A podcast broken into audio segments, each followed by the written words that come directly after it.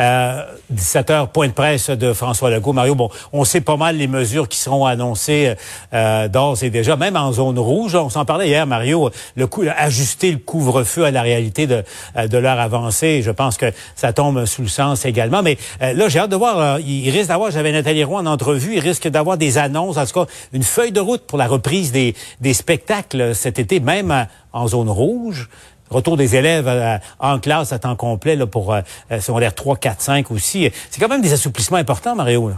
Oui, ce sont des assouplissements en passant sur lesquels le gouvernement, on peut pas se dire surpris aujourd'hui. Le monsieur Legault avait donné clairement des signaux. Dans le cas du secondaire 3, 4, 5, la question lui avait été posée, il avait quasiment dit oui la prochaine fois, on regarde ça. Même chose pour le couvre-feu, il s'était retourné vers le docteur Arruda, puis il avait dit ouais, avec le changement d'heure, le couvre-feu ça marchera plus. on avait quand même donné des gros signaux sur le fait que ça s'en venait.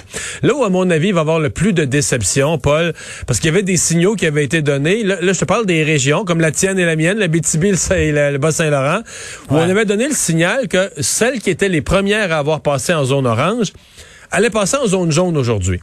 Et ça va se faire dans quelques cas, celles où le nombre de, le nombre de cas de COVID est resté très bas, Côte-Nord, euh, Gaspésie entre autres, le nord du Québec, il y, a, à peu près pas de COVID, mais Plusieurs exemples au Saguenay-Lac-Saint-Jean, au contraire, là, depuis quelques jours, on serait quasiment plus sur le bord de revenir en zone rouge que de passer en zone jaune. Euh, Bas-Saint-Laurent a eu des éclosions dans des restaurants. Ça semble plus sous contrôle maintenant, mais éclosions dans des restaurants. Euh, L'Outaouais, ça va plutôt mal. Effectivement, on est en crainte de pas de revenir en zone rouge là aussi. En Abitibi, il y a le variant sud-africain qui fait beaucoup peur. Ouais, c'est ça. Mais Mario, on me confirme, il n'y aura, pas de région qui rebascule en rouge euh, aujourd'hui. Pas aujourd'hui. Ils sont, euh, ils sont plus menacés qu'eux, mais ils passeront pas. Là. Ouais. Vous êtes au Saguenay-Lac-Saint-Jean, vous êtes en Outaouais. Disons que euh, vous allez être sous haute surveillance au cours des, des prochains jours. C'est probablement ce qui, a la meilleure mesure à faire, Mario, ça?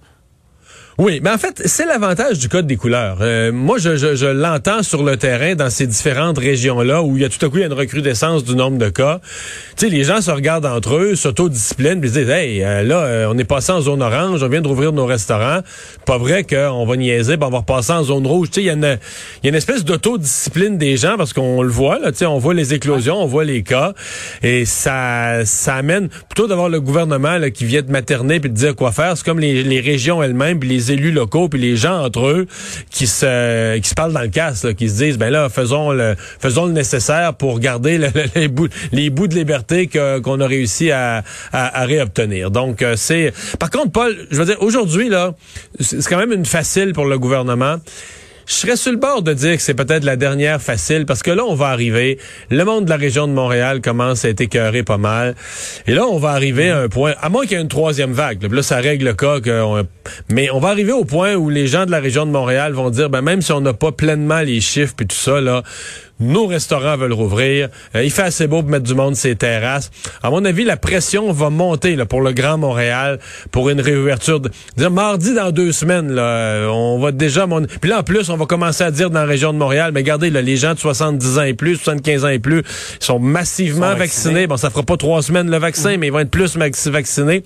À mon avis, le gouvernement, c'est la dernière fois qu'il n'y a pas vraiment de pression du Grand Montréal. Je pense que la pression va s'accroître, que les gens du Grand Montréal vont être euh, Puis là, je parle des Laurentides, la Nodière, ça a baissé. Par contre, il faut quand même être positif. Autour de Montréal, là, ça, ça, on disait depuis une couple de semaines, ça baisse pas, ça baisse ailleurs, ça baisse pas dans le Grand Montréal. C'est plus vrai. Ça a baissé les nombres de cas dans le Grand Montréal. Donc, je pense qu'à partir de, partir de, du lendemain d'aujourd'hui, les gens du Grand Montréal vont se mettre à avoir aussi leurs espoirs que ça puisse euh, retrouver un peu de liberté. Ils vont avoir le couvre-feu aujourd'hui, mais des, euh, de, de, changer de couleur de zone. Bon, parfait, Mario. Écoute, euh, je te laisse retourner à ton émission. On se retrouve euh, à 17h pour l'émission spéciale. Et Mario, je t'en conjure, résiste, résiste à la tentation d'aller à Investissement Québec. résiste, s'il te plaît. C'est bon. Jure-le-moi, jure-le-moi. Je le jure. À tout à l'heure. Salut.